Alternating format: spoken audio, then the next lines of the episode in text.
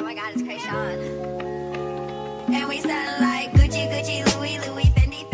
Bajo la patente 139.121 de la Oficina de Patentes y Marcas estadounidenses, nacen los jeans como los conocemos actualmente, gracias al trabajo de Levi Stratus y Jacob Davis.